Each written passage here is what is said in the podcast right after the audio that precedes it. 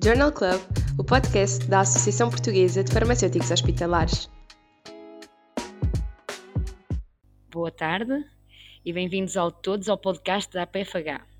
Neste episódio vamos falar de farmácia e cooperação internacional. Eu sou Manuela Pimenta e tenho o prazer de falar com a nossa Paula. Ela é farmacêutica espanhola, especialista em farmácia hospitalar, com mais de 15 anos de experiência. Atualmente trabalha no Hospital Universitário Miguel Cervé de Saragossa, onde se dedica principalmente às áreas de pacientes internados, programa de otimização de antibióticos, farmacocinética e sistemas automatizados de dispensa de medicamentos. Desde o ano passado faz parte da equipa START, que é Spanish Technical Aid Response Team, como cooperante voluntária na farmácia do Hospital de Campanha e também faz parte do seu board clínico. Acaba de chegar da Turquia, onde viajou com um contingente espanhol de ajuda humanitária que faz parte da cooperação espanhola e tudo por causa do terremoto que aconteceu a 6 de fevereiro. Eu vou falar em espanhol para ter uma conversa mais fluida com a Paula perdoem alguma palavra que saia em italiano ou em português, mas o que é certo é que o meu espanhol sai fluido e a Paula entende muito bem, então a conversa sai fluida. Buenas tardes, Paula. Buenas tardes, Manuela. Encantada de participar en este podcast de la Asociación de Farmacéuticos de Hospital de Portugal. Gracias por tu amable presentación y, por supuesto, gracias a la asociación por la invitación. A mí también me gustaría presentarte a todos los oyentes para que te conozcan. Manuela es farmacéutica especialista en análisis clínicos y farmacia comunitaria. Actualmente es eh, directora técnica de una farmacia y trabaja en un laboratorio clínico. Además, es cooperante voluntaria en Guinea-Bissau, donde ha participado en siete misiones desde el año 2018 en el Hospital Pediátrico de Bor, cerca de Bissau y también en la maternidad y casa de las madres de Cacheu, donde colabora principalmente con el laboratorio del hospital y realiza formación y ayuda a mejorar la calidad de los análisis que se realizan y capacita a los profesionales de la salud. Manuela, ¿puedes contarnos un poco más de este proyecto? ¿Cómo empezó? Pues todo empezó con mi padre, también farmacéutico, analista clínico, que ha financiado la construcción de una maternidad en Cacheu que es una ciudad geminada con la nuestra, Viana do Castelo. Y juntamente con el Rotary Internacional han construido una maternidad porque la Guinea-Bissau tiene las peores tasas de mortalidad materno-infantil. Entonces, si los niños nacían bien y las madres no morían en el parto, era necesario tratar de la construcción de la casa de las madres, porque las madres no morían en, en el parto, pero morían en el camino hasta la maternidad, porque son pobres y muchas veces van ya en trabajo de parto y casi siempre corrían muy mal. Entonces se ha construido la casa de las madres junto a la maternidad. Y ahora, después de estos tiempos, se han hecho 3.000 partos y no, han muerto ningún bebé. Es una tasa de suceso muy grande. Qué maravilla. Sí, y después, ¿qué ha hecho? Ha montado un laboratorio de análisis en un hospital pediátrico en Bor, que es muy cerca de Bissau, es en los alrededores. Y ahí sí, no, nos dedicamos todo nuestro tiempo y energía. Los contactamos 24 horas por día porque hay siempre muchas dudas, muchos problemas para resolver, incluso a la distancia y mi padre en este momento está lá. Entonces, este laboratorio, como ha sido creado de raíz, tiene equipamiento moderno, robusto, de calidad y apropiado a un país en vías de desarrollo. Entonces, los equipamientos han sido seleccionados porque lá no hay asistencia técnica. Entonces, es necesario que sean robustos y de fácil manuseamiento, ¿ok? Y en este momento el laboratorio da respuesta a todas las situaciones de hospitalización, urgencia y ambulatorio. Y damos formación especializada a los profesionales de este hospital y de otros a nivel nacional. Por tanto, este es nuestro mayor valor. No solo la maternidad y la casa de las madres, pero el laboratorio del hospital. Y tú, háblame de ti ahora. ¿Qué puedes contar de, del equipo START? ¿Qué es y qué, qué consiste eso? Sí, por supuesto, pues eh, el equipo START es una iniciativa pública que está impulsada por la cooperación española, por el gobierno español, y se enmarca dentro de un programa de la Organización Mundial de la Salud que se llama Emergency Medical Teams o EMTs, es decir, equipos médicos de emergencias. Estos equipos tienen como objetivo contribuir a la mejora y eficacia de la respuesta en salud de la acción humanitaria internacional en emergencias, en situaciones de emergencia. Es decir, el START se trata de un hospital de campaña que se puede desplegar en menos de 72 horas en cualquier parte del mundo donde haya ocurrido una emergencia humanitaria y se ha solicitado. Eh, de hecho, por lo que he podido averiguar, al igual que España tiene un IMT y otros muchos países también lo tienen, pues sé que en Portugal también disponéis de un IMT que está coordinado por el Instituto Nacional de Emergencia Médica. Y bueno, pues por lo que nos cuentas, eh, trabajamos en dos ámbitos de la cooperación internacional muy diferentes, ¿no? En mi caso, yo me dedico a un contexto de emergencias y desastres y estos pues pueden ocurrir en un país desarrollado, como es el caso de Turquía, o en otros países en vías de desarrollo. Sin embargo, en Guinea, ¿cómo es el, trabajo allí? ¿Cómo es la sanidad en Guinea-Bissau y, cómo es el hospital de Bor?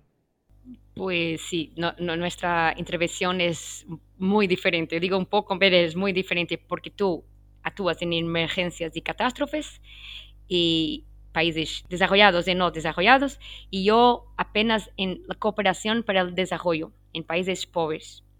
Y en otro día hablamos de Mozambique, que ha tenido IDAI, el, ciclón IDAI, y es un, país en vías de desarrollo. Entonces, las catástrofes no eligen países, ¿no? Eh, eh, donde, donde da. Exactamente, donde ocurren. El Hospital se, se desplegó por primera vez en el año 2019 en, la catástrofe de Mozambique. Y esa misión fue totalmente diferente a la que hemos vivido en Turquía, por son países diferentes. Muy diferentes en todo. Entonces, eh, en nuestro hospital, el Hospital de Bor, este hospital ha sido creado por la Iglesia y por misiones italianas con muy experiencia. Entonces, es casi un oasis en, en la Guinea y es visto como una referencia sanitaria esto es muy bueno y se, verifica. Entonces, a, pesar de ser un hospital pediátrico, atiende todas las personas enfermas, incluso adultos y todo tipo de, problemas. Y tiene un buen quirófano y recibe siempre misiones italianas y, españolas también para hacer cirugías completas. Solo entonces ellos agrupan las patologías y cuando las misiones llegan, hacen las cirugías todas juntas, todas seguidinhas. Y entonces tiene también un, buen laboratorio que estamos ayudando, una farmacia hospitalaria y ambulatorio, es la misma para las dos cosas, banco de sangre, radiología, tiene también eh, hospitalización y consulta externa con varias especialidades. Para África ya tiene varias especialidades, porque los médicos no se especializan mucho, son de clínica general y después saben alguna cosita más. Y hay un instituto biomédico que es la reciente creación de mi papá para enseñar a trabajar en un laboratorio. Antes de ir para el laboratorio en serio, vas a, a entrenar y a aprender cómo se trabaja bien cómo se hace una buena coloración, cómo se ve al microscopio, cómo se calibra un, equipamiento. Entonces, es un, hospital ya suficiente, pero puede mejorar mucho, pero para, para en este momento es una referencia. Y tú, en tu caso, el hospital de campaña, ¿qué, servicios tenías tú?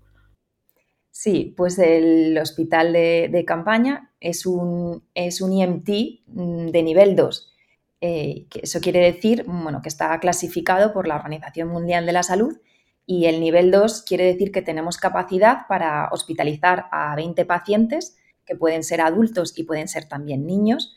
Además, hay un área de urgencias, un quirófano, un paritorio y también consultas externas.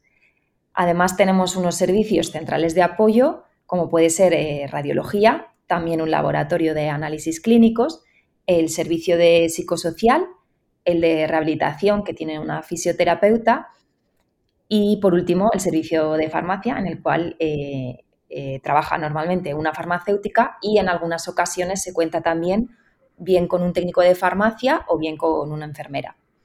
Y el personal sanitario que formamos parte de este Hospital Star, todos somos profesionales sanitarios que trabajamos en el Sistema Nacional de Salud Español, es decir, de los servicios públicos de salud de todo el país, y nos ofrecemos voluntarios para participar en el proyecto. Y además tenemos el apoyo de Bomberos de Madrid y Suma 112, que son los servicios de urgencias médicas de Madrid, que nos dan apoyo como logistas. Y también eh, tenemos eh, la colaboración de la ONG CESAL, que es una ONG de cocineros. Así que, bueno, pues una vez que se despliega el hospital, trabajamos por rotaciones de 15 días y en cada una de ellas vamos entre unos 70 u 80 profesionales es mucha gente en un espacio limitado. Sí. Entonces, ¿cómo, ha sido el día a día en la Turquía? ¿Cómo, el hospital de campaña, ¿cómo era tu día? ¿Tú qué hacías? ¿Era, ¿Era igual a, qué haces ahí? Pues no, la verdad es que era bastante diferente. El trabajo en el terreno en un hospital de campaña es muy intenso, como os podéis imaginar. La capacidad de nuestro hospital está diseñada para atender a unos 200 pacientes al día sin embargo, en los primeros días de mi rotación hemos estado atendiendo hasta unos 450 pacientes al día, es decir, más del doble de nuestra capacidad. A pesar de ello, eh, se ha formado un equipo humano maravilloso, nos hemos adaptado los unos a los otros eh, y a la situación de una forma muy rápida, porque cada uno veníamos de una parte del país y en la inmensa mayoría no nos conocíamos o habíamos Em, coincidido solamente en una o dos formaciones. Y bueno, pues todo eso, eh, esa adaptación ha sido muy importante para poder llevar a cabo la asistencia a los pacientes con los mismos estándares de calidad que en nuestros hospitales de origen. De hecho, lo que más me ha gustado de formar parte de este equipo es la versatilidad de todos los profesionales. Em, y que todo el mundo está dispuesto a ayudar en cualquier momento. En nuestro día a día, pues podías ver, por ejemplo, a un anestesista o a un médico de urgencias o a una enfermera o a un técnico de enfermería que se pasaban por la farmacia a echarme una mano porque había muchísimo trabajo y ellos a lo mejor en su área estaban un poco más tranquilos. Incluso también había gente pues que se pasaba por la cocina y ayudaba a los cocineros o a los logistas que se encargaban de tener toda la infraestructura funcionando las 24 horas del día perfectamente, ¿no? Y bueno, pues nuestro trabajo diario era de 12 horas. Normalmente trabajábamos de 9 de la mañana a 9 de la noche, sin descanso durante los 15 días de la rotación. Así que, bueno, pues intentábamos buscar pequeños momentos para relajarnos, por ejemplo, antes de empezar el día, nos juntábamos un pequeño grupo de compañeros para hacer yoga, mindfulness, un poquito de ejercicio y, cambiar un poco el chip, ¿no? Y posteriormente desayunábamos, asistíamos a un briefing, que es una reunión para ponernos al día de las novedades o los cambios de situación en el terreno. Y bueno, como decía, pues el trabajo empezaba a las 9, hacía una pequeña parada para comer y también para ducharme, ya que en las horas centrales del día eh, hacía un poquito más de calor para tomar una ducha de campaña, que era un poco rústica. Y, y, bueno, pues en la zona donde vivíamos y descansábamos los cooperantes estaba junto al hospital, que son pues varias tiendas de campaña que están separadas de las propias tiendas del hospital. ¿no? Teníamos unos dormitorios, un comedor, unos aseos y unas duchas, que como digo está pegado, pero separado eh, por una pequeña barrera de lo que eran las tiendas de hospitalización, urgencias, consultas, etc.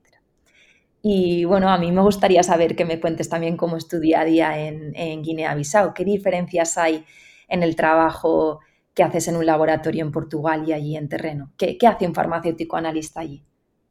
Sí, pero antes de responderte, tengo que decirte que, que te estaba oyendo em, me parecía una orquesta lo que vosotros hacéis. Quizás sin maestro, pero todos ¿no? ayudando a los otros para que en el final la música ¿no? salga bien. Es muy importante trabajar en equipo y todo el mundo remando hacia el mismo lugar. Es eso el mensaje de la, la cooperación, ¿no? Todo el mundo haciendo todo para que el resultado salga bien no hay ombigos en trabajo humanitario.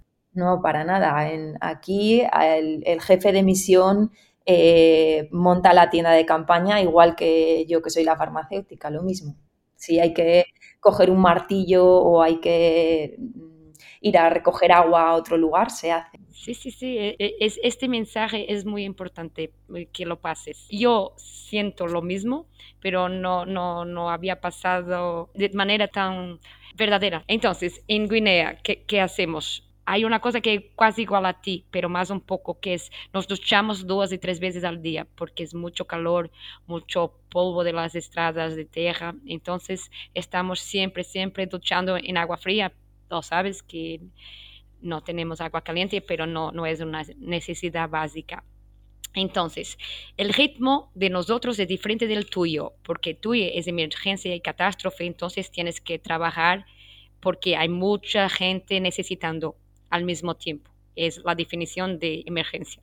Trabajabas 12 horas, no es diferente. Nos tratamos un escenario de problemas crónicos y enfermedades agudas, pero el ritmo es diferente. Podemos hacer pausas, podemos salir para cenar, hay un otro ritmo. Nosotros confraternizamos mucho con la población y por tanto no tenemos ese nivel de estrés que vosotros tenéis. Es, una diferencia grande entre la cooperación y la emergencia. Otra cosa, nos despertamos muy temprano y empezamos a trabajar muy temprano. Quizás del calor, quizás, no sé, en África los días parecen mucho mayores. Mm, se hace mucho más que aquí. Noto una diferencia, no sé si es el estado emocional, si es no sé la razón, pero se trabaja mucho más y con mucho más empeño. Entonces, ¿qué nos hacemos la en, el laboratorio, en el instituto biomédico? Enseñamos a trabajar con calidad cómo se interpretan los controles, cómo se minimizan los errores analíticos, cómo se hace una validación biopatológica correcta, la importancia de la preanalítica, cómo se coge una buena muestra. Entonces, mucha, mucha, mucha formación, incluso de valores y de comportamiento en la vida y en el laboratorio. Pienso que empoderar a las personas es muy importante. Y entonces, ahora estoy dando formación avanzada en hematología a médicos y a profesionales de laboratorio, sean técnicos, biólogos, bioquímicos, biomédicos, todos.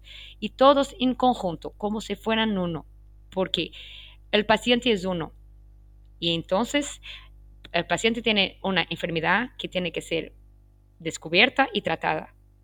Y solo con la integración de estas profesiones, el médico sospecha, el laboratorio ve al microscopio, ve los valores analíticos, es que se puede dar un, diagnóstico y recorrer a la terapéutica. Y esto es muy importante. Y, por eso les llamo, después puedo hablar un poquito de ellos, les llamo superhéroes porque lo son de verdad. Y entonces en, África, ¿qué tenemos? Las patologías, las enfermedades son muy diferentes de las nuestras. Entonces tienes que hacer una otra, tienes que hacer una otra formación de base, porque lá las patologías endémicas agudas son graves. Y hay malaria, diarreas, diarreas de todo, bacterianas, víricas, parasitarias. Hay muchos casos de, de HIV, hepatitis, infecciones respiratorias variadas y mucha TB, tuberculosis, a costa de, la HIV. Entonces, nosotros tenemos que saber mucho de patologías um, infecciosas. Y yo hago mucha formación en Portugal de cooperación, de voluntariado, cómo integrar una misión, pero hago también mucho de populaciones migrantes, de infecciosas, de, de todo, porque no adianta ser voluntario, estar en el terreno si tú no sabes. Tú tienes que saber las, las patologías que afectan aquella población. Y entonces, hay una que me preocupa grandemente, que es la anemia, porque yo estar, estar aquí una hora hablando de las anemias de África, porque es la más prevalente, toda la población, con muchos factores. Entonces, tenemos que nosotros estudiar mucho. Tú sabes eso porque tú estudias mucho para hacer tu trabajo. Y entonces, un humanitario para ser de excelencia tiene que saber y tiene que estar en el terreno y procurar saber cada vez más. Y he descubierto a poco tiempo en, mis mm, incursiones por otros hospitales que no hay ferro endovenoso encontramos solo uno que tenía y estaba en el mato, ¿entiendes? Mato, en el lejos de Bissau, en una tabanca lejos. Y nosotros, hey, aquí hay uno, ferro endovenoso, como si, si fuera aquí a lo mejor existe y tenía adrenalina. ¿Cómo es posible? Por tanto, es aquí que, que después yo voy a, a, pedir a los farmacéuticos hospitalarios como tú y como nuestros portugueses para nos ayudar en apetrechar estos hospitales. ¿Ok? Entonces ahora háblame de ti. ¿Qué actividades hacías en hospital de campaña? ¿Cuál era el papel de, la, de tú, tú, mujer farmacéutica, en un hospital de emergencia sanitaria? Pues, eh, a ver, este hospital es la segunda vez que se despliega, como decía antes. La primera fue en el año 2019 en Mozambique. Por eso, digamos que es un hospital que está en sus inicios. Con cada rotación de profesionales que acuden al terreno, se trae también un cargamento con todo el material y todos los medicamentos que van a ser necesarios para la actividad del hospital en esos días. Por tanto, pues la principal función de la farmacia ha sido la dispensación de medicamentos y productos sanitarios a todas las áreas del hospital, al quirófano, a las consultas, a las urgencias, a la hospitalización, por supuesto, llevando un estricto control del stock y asegurando que manteníamos unos niveles de existencias suficientes para toda la rotación y también garantizando una conservación adecuada y una custodia sobre todo para los medicamentos estupefacientes y psicótropos.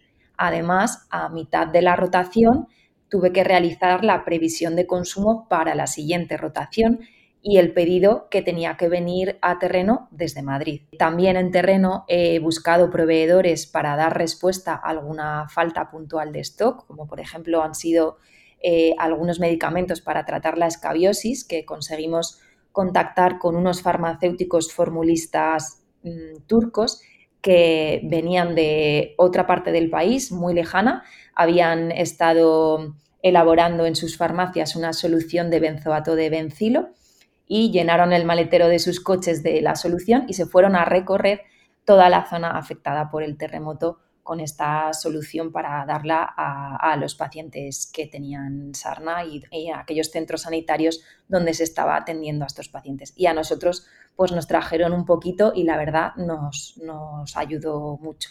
Otra de las funciones que he realizado eh, es mucha labor de consultas farmacoterapéuticas y sobre todo propuesta de alternativas terapéuticas según la guía de medicamentos del hospital, ya que esta guía, o sea, los medicamentos que llevamos eh, al hospital, son, están basados en la lista de medicamentos esenciales en la, de, la, de la OMS, de la Organización Mundial de la Salud.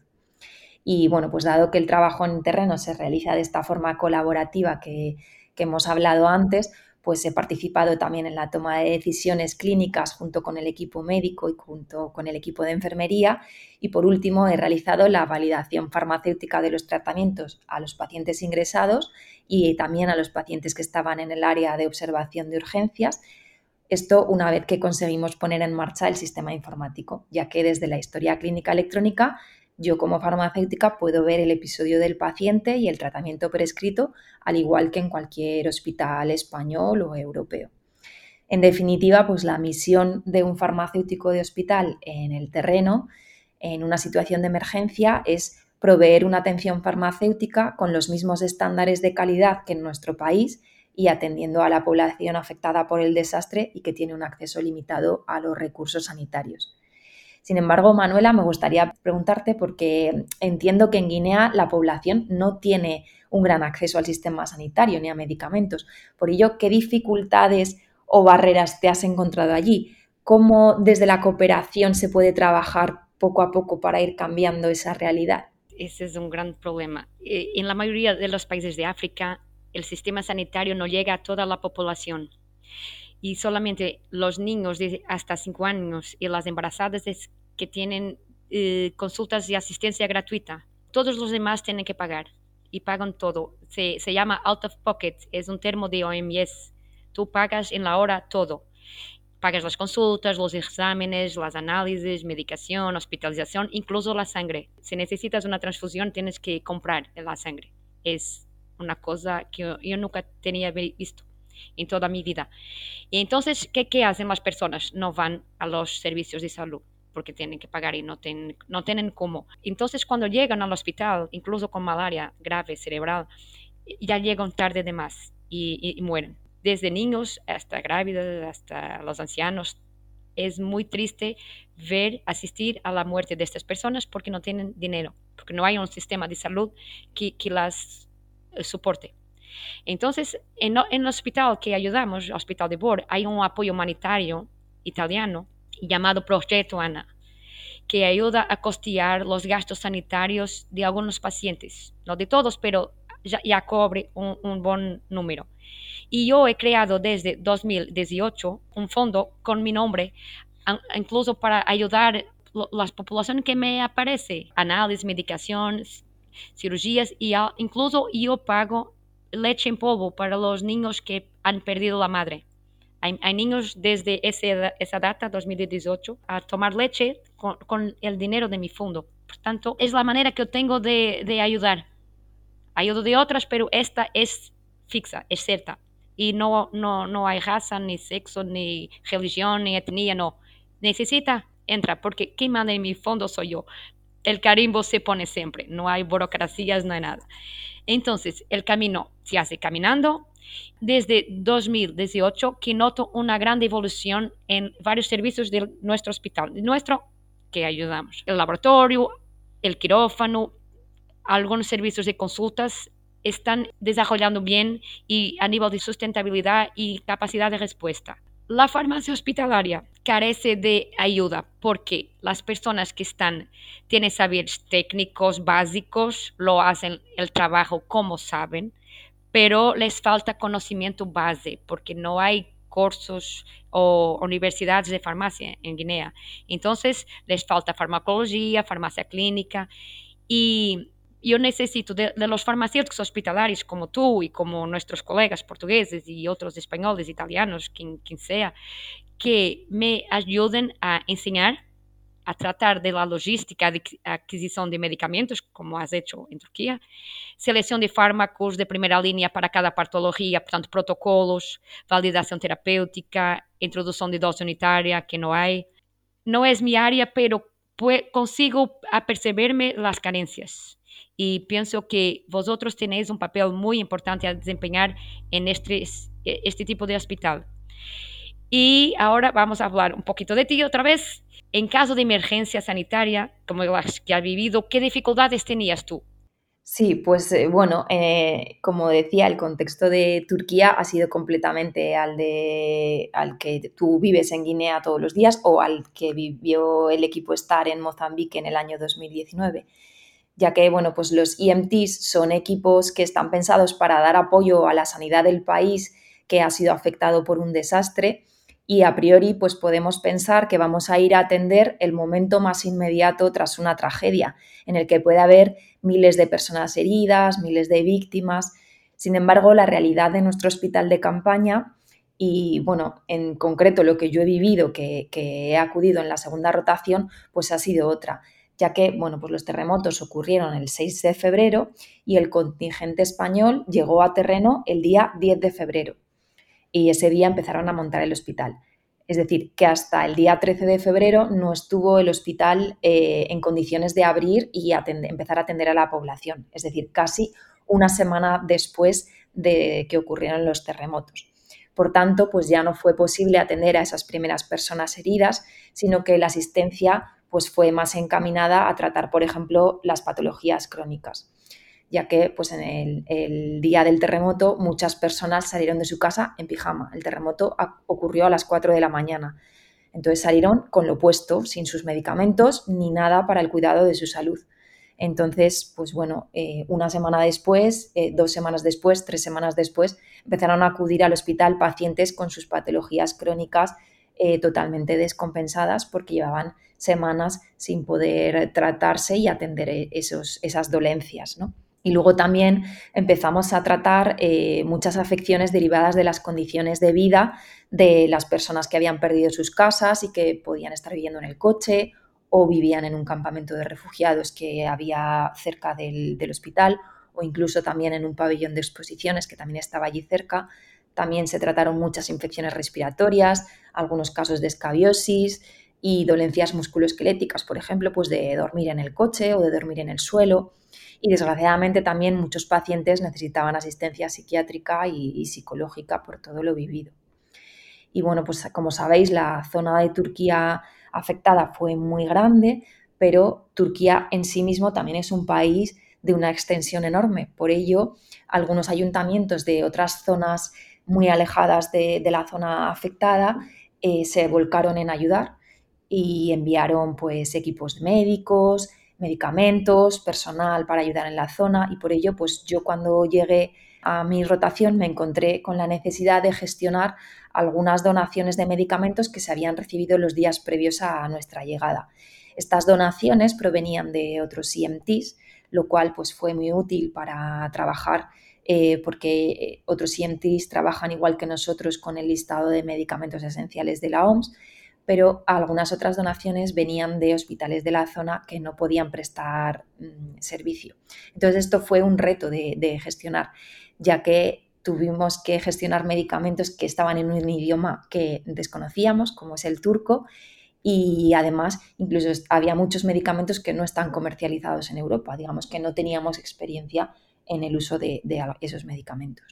Entonces esto, como digo, pues fue un reto, porque ya sabéis que eh, existe una guía de buenas prácticas de donación de medicamentos de la OMS, en la que una de las mm, primeras premisas es que los medicamentos que se donan deben ser medicamentos necesarios allí donde los vas a donar. Entonces, pues de toda esa donación de medicamentos que recibimos, había una parte de medicamentos que no iban a, poder ser de utilidad en nuestro, en nuestro día a día. Y luego, por otra parte, también en Turquía hay un buen acceso a los medicamentos. La población sí que puede acceder a los medicamentos y a la sanidad, igual que en Europa. Incluso me atrevería a decir que a veces hacemos un sobreuso ¿no? y encontramos muchos pacientes polimedicados, igual que en cualquier otro país desarrollado incluso muchas personas demandando medicamentos para patologías menores que se pueden tratar con otro tipo de estrategias que no sean medicamentosas. Así que bueno, pues todo esto, como digo, fue un gran reto, una gran dificultad en la farmacia para, para asegurar que los medicamentos que dispensábamos a nuestros pacientes pues eran adecuados para ellos. Así que, pues bueno, como puedes ver, Manuela, nos hemos enfrentado a realidades completamente diferentes y, la verdad es que me encantaría en algún momento poder cooperar como tú en un hospital en un país con menos recursos. ¿Cómo podemos los farmacéuticos de hospital participar en proyectos de cooperación internacional para el desarrollo? ¿Tú has realizado formación para prepararte en cooperación? ¿Crees que es importante que nos involucremos? Claro, eh, la formación antes de partir es fundamental para tener herramientas para actuar, porque tienes primero que aprender con las personas que hayan hecho voluntariado internacional, porque vas a encontrar culturas diferentes, personas muy distintas, escenarios muy diferentes, y entonces tienes, hay una preparación, claro que no es 100%, porque el shock lo vas a tener, pero tienes que saber ética, eh, derecho internacional, hay cosas que conviene saber. Y después, conviene también que te ayuntes o se junten a una ONG que ya esté en el terreno. ¿Por qué? Porque tiene soporte de protección en caso de catástrofe o en caso de golpe de Estado, o tener seguro de salud, evacuación urgente si algo ocurre menos bien. Entonces, hacer voluntariado tienes que hacerlo con seguridad y sin riesgos para ti, porque riesgos hay siempre tú sabes. Pero deberemos ayudar sin haber consecuencias graves para nosotros. Entonces no es voluntariado. Y todos los voluntarios humanitarios dicen el mismo, que a pesar de las carencias que encontramos en seguridad alimentar, sanitaria, los miedos, las dudas, lo que se gana es mucho, mucho, mucho superior a todo, porque se aprende a valorar lo que realmente importa. Aprendes a, a amar el próximo, si es que ya no acontece, pero é, é más exacerbado. Y la tolerancia, la resiliencia, la superación. Se aprende que la felicidad no necesita lujos. Nosotros comemos atún, tono, casi día sí, día no, y está, estamos bien. Por tanto, yo digo que es muy bueno hacer el voluntariado, con seguridad, claro, y hacer la profilaxia todas las vacunas, todo. Y el voluntariado es como una, tatu, só que no es un tatuaje de piel, es un tatuaje de alma. es muy, muy, muy, muy superior. Por eso es que mm, es tan aditivo. Y entonces tú, Paula, también has hecho formación para ingresar en esta cooperación internacional, ¿verdad? Sí, bueno, para formar parte del IMT español eh, hay que realizar una solicitud cuando se abren las convocatorias de llamamiento para los diferentes perfiles que son necesarios. Así que yo, pues en abril del año pasado, eh, pude realizar una solicitud porque fue la primera vez que se convocaron plazas de farmacéuticos de hospital, ya que hasta entonces el personal farmacéutico del Hospital Star había sido aportado por una ONG farmacéutica. Así que mm, yo creo que es muy importante para los farmacéuticos de hospital españoles que la Agencia Española de Cooperación Internacional cuente con nosotros para trabajar en la farmacia del Hospital Star de campaña español ya que utilizamos medicación de uso hospitalario y en una situación de emergencia. Y por tanto, aportamos nuestra experiencia tanto en la preparación como en la respuesta a una emergencia, asegurando una atención farmacéutica de calidad a la población que atendemos. Y creo que, al igual que otras profesiones sanitarias, los farmacéuticos debemos participar en los procesos de preparación institucional a las emergencias y catástrofes y en la respuesta a las mismas.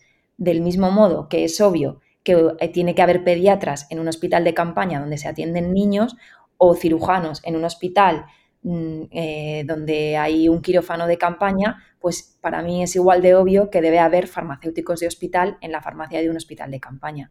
Y bueno, pues con respecto a la formación, antes de pasar a formar parte a las listas de voluntarios del STAR, pues hacemos una formación que imparte la propia eh, AECID, Agencia Española de Cooperación Internacional, para aprender pues, cómo es este hospital, cómo funciona e incluso una de las partes más importantes que es cómo se monta y se desmonta, ya que en eso, como decía antes, participamos todos, desde el jefe de misión hasta la enfermera, el psiquiatra, el logista o el farmacéutico.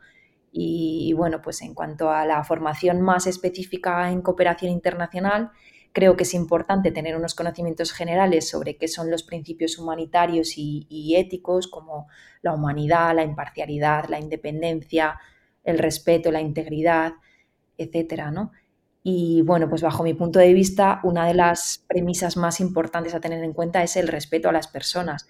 No debemos olvidarnos que vamos a trabajar a, a un lugar con un entorno cultural totalmente diferente al nuestro y sobre todo que cuando vamos allí, eh, cuando nos vamos de allí, las personas que allí viven y trabajan van a seguir sin nuestro apoyo, por lo que en cooperación nunca se puede perder esto de vista. Se debe trabajar pensando en las necesidades que hay para mejorar, pero también que estas mejoras deben ser sostenibles en el tiempo y, y qué recursos se van a quedar en el terreno una vez finalizada la misión.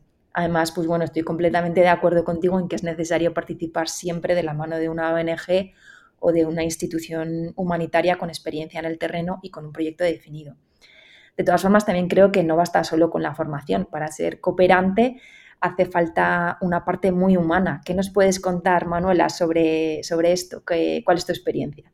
Pues para mí la parte humana es la más fácil. Pienso que hasta esa es mi gran especialidad porque me preguntan, ¿por qué vas siempre para Guinea? ¿Por qué vas siempre para el mismo sitio? Esto es cooperación, es estar en un sitio y asistir al desarrollo. Porque si hago un bien aquí, bien acolá, bien acolá, no, nunca veo el desarrollo verdadero.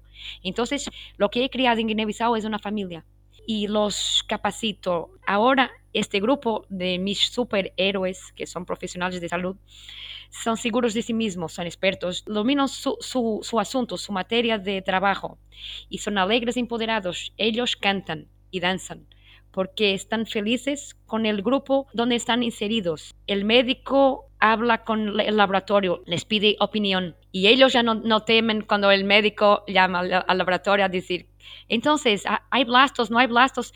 ¿Por qué? Porque están empoderados, hay conocimiento hay personas que les quitan las dudas. Entonces, somos una familia y para mí cooperación es esto, es para eso que, que, yo vivo en este momento, es mi misión, es continuar esta familia que he creado y esto es mi hogar. Y mi hogar ya no es en Portugal, mi cabeza, mi corazón, mi alma está en África y siempre vuelvo al mismo sitio y donde noto que hago un trabajo de excelencia y más aún que hago aquí. Y entonces yo voy a casa cuando voy ya ninguém se despide. Me dicen, ah, ok, vas a Portugal, tú vuelves. Claro que vuelvo. Y, y, y háblame de ti entonces. Sí, yo también estoy eh, completamente de acuerdo con, con esa parte humana, ¿no? Para mí ha sido maravilloso tener la oportunidad de vivir esta experiencia eh, ya que, pues bueno, en estos proyectos, pues profesionalmente a lo mejor no vas a usar la última tecnología, ni seguramente vas a realizar las actividades profesionales más punteras, pero sin embargo vas a tener que desarrollar una capacidad de adaptación enorme y vas a tener que usar tu imaginación para innovar con pocos recursos y dar solución a cosas que en el entorno en el que estás habituada a trabajar, pues no son un problema. Y además, pues desde el punto de vista humano, como tú dices, recibes mucho más de lo que das. Em, mis personas más cercanas me dicen que he vuelto cambiada. Yo no sé si es así, porque aún estoy digiriendo todo lo vivido, pero de lo que sí estoy segura es de que formar parte del equipo STAR ha dejado una huella en mí. Cuando estás allí, eh, no importa lo que va a pasar mañana, solo vives el ahora y como mucho dentro de dos horas, porque los días son tan intensos que el presente requiere toda tu atención. He visto a personas que no tienen nada eh, venir con flores de agradecimiento o incluso pues el papá de una bebé eh, que nació allí en el hospital, allí nacieron nueve, niños durante los días que estuvimos, pues ese padre nos trajo comida para todo el personal del hospital, para 80 personas, os lo podéis imaginar. De verdad que es que es difícil de expresar con palabras el ambiente que allí vivimos, a pesar de toda la desgracia y el desastre que había alrededor. Las personas pues creo que tenemos la capacidad de cambiar las cosas y en estas situaciones es precioso ver cómo acentuamos esa capacidad. Las sonrisas, los abrazos y las bromas y los ¿qué tal estás? tienen un poder mucho mayor que los medicamentos más caros e innovadores que usamos y eso también es cooperación. En fin, Manuela, pues que me ha encantado charlar contigo y mm, me gustaría invitar a todos los oyentes a que visiten tu página de Facebook buscando Manuela Pimienta donde compartes tu trabajo ¿no? en Guinea-Bissau y los pequeños logros y avances en el Hospital Pediátrico de Bor. Y bueno, pues también me encantaría eh, en algún momento tener la oportunidad de visitarlo, de ver la farmacia. Ah, invitadísima, una mujer que trabaja 12 horas en Turquía. Y por qué no, quién sabe si en un futuro pues colaborar allí, ¿no? Hay mucho trabajo por hacer y quizás pues hay más farmacéuticos portugueses hospitalarios. Y habla de tu, de tu blog, Paula, farmacéutico nómada.com. Sí. Podéis seguir sus, sus, escritos, fantásticos escritos de una farmacéutica en, por Texas de Turquía que ha hecho la diferencia en la vida de las personas, ¿cierto? Sí, gracias nada, Manuela. Es un pequeño blog que empecé a escribir para hablar de viajes y de farmacia y ahora pues también voy a intentar hablar un poquito de cooperación internacional. Y después pasas al libro. Muchas gracias a ti e a todos que nos oyen e muito obrigada em português, que é a minha língua nativa né? e de que eu tenho muito orgulho em ser portuguesa. Muchas gracias Manuela y gracias a la Asociación Portuguesa de Farmacéuticos de Hospital por la oportunidad de compartir nuestra experiencia y ojalá pues que esta charla os inspire y anime a todos los farmacéuticos de hospital a participar en proyectos de cooperación internacional en farmacias hospitalarias de todo el mundo. Muchas gracias. Journal Club, o podcast da Associação Portuguesa de Farmacêuticos Hospitalares.